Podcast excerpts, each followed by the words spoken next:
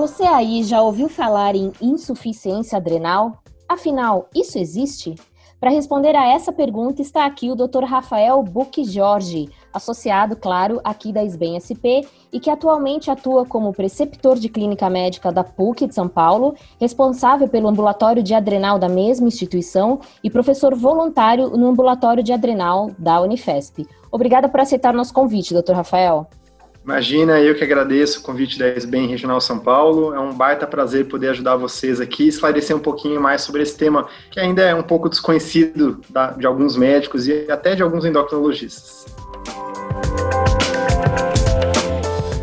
Mas e aí, doutor Rafael? Na internet, a gente lê aqui e ali sobre fadiga adrenal, que eu suspeito que seja diferente de insuficiência adrenal. Mas começando, eu queria que o senhor explicasse se existe essa diferença ou se existe mesmo a tal fadiga adrenal.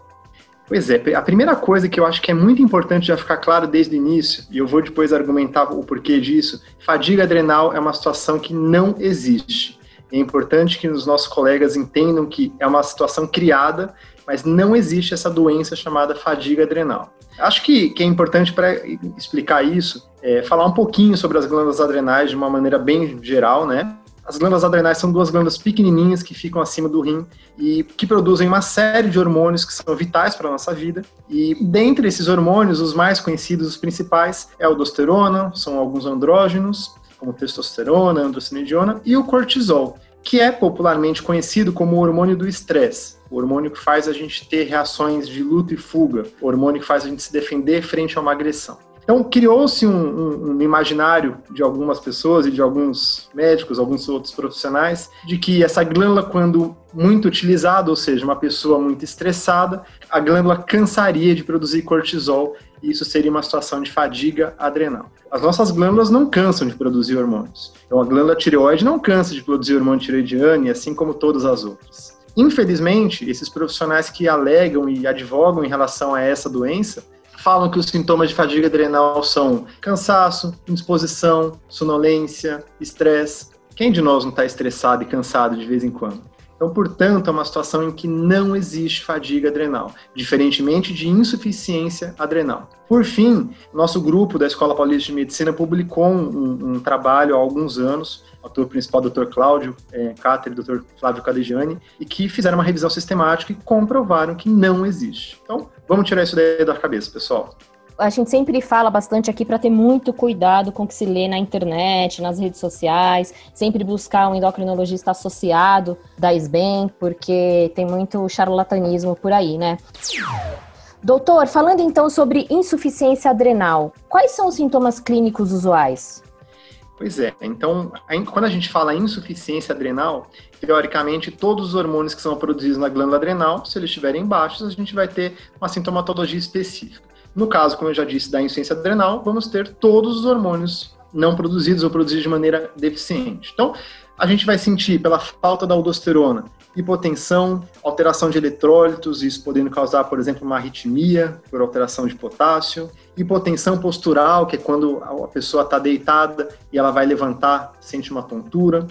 Em relação ao cortisol, são sintomas bastante inespecíficos, o que torna o diagnóstico desafiador então, cansaço, sonolência, indisposição, perda de peso, diarreia, é, hipoglicemia.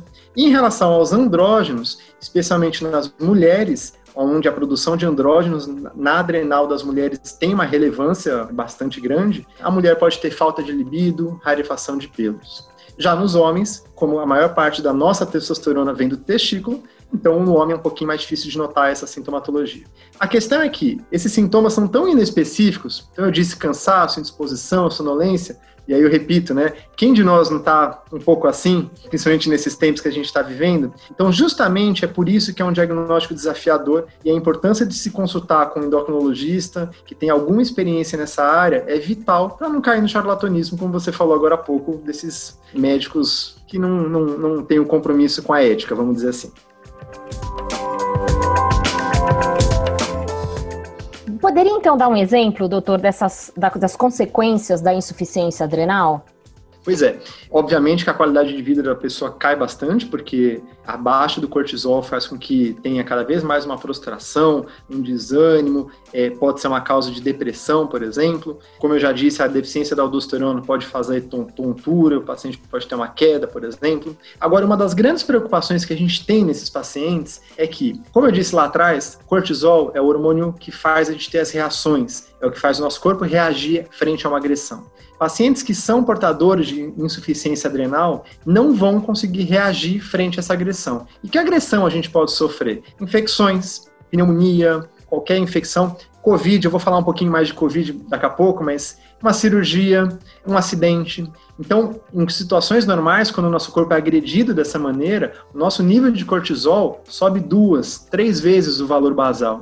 Num paciente que tem insuficiência adrenal, o cortisol desse paciente não vai se elevar. E aí, justamente, é muito importante que a gente oriente os nossos pacientes e que os pacientes sejam também super bem orientados de que nessas situações a gente deve artificialmente oferecer mais corticoide para eles. No caso de, um, de uma infecção leve, um tratamento ambulatorial, a gente sempre orienta dobrar a dose do corticoide que está sendo usado. E no caso de um tratamento mais grave, de internação hospitalar, em UTI, fazer é, corticoide endovenoso através da hidrocortisona. Só para comentar dois minutinhos sobre o Covid, tem sido uma preocupação muito grande nossa é, nesses últimos tempos. É, pandemia está super disseminada e a gente sabe que os nossos pacientes com insuficiência adrenal não estão imunes e muito pelo contrário, tem chance de, frente a uma infecção grave respiratória, por exemplo, o Covid, podem acabar evoluindo de uma maneira pior, porque eles não têm essa defesa, eles não têm essa reação. Então, a gente mais do que nunca tem que reiterar para os pacientes ficarem alertas a qualquer sinal de uma infecção respiratória, por exemplo, Covid,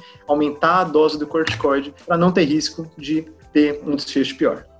Foi ótimo que você falou dessa associação com a Covid-19, porque eu ia te perguntar justamente isso: se a insuficiência adrenal, se ela tem uma relação com outras doenças. Então você já trouxe para a gente aqui um panorama sobre esse, o novo coronavírus e essa associação. E alguma outra doença, talvez da endocrinologia, que a gente possa associar com a insuficiência adrenal?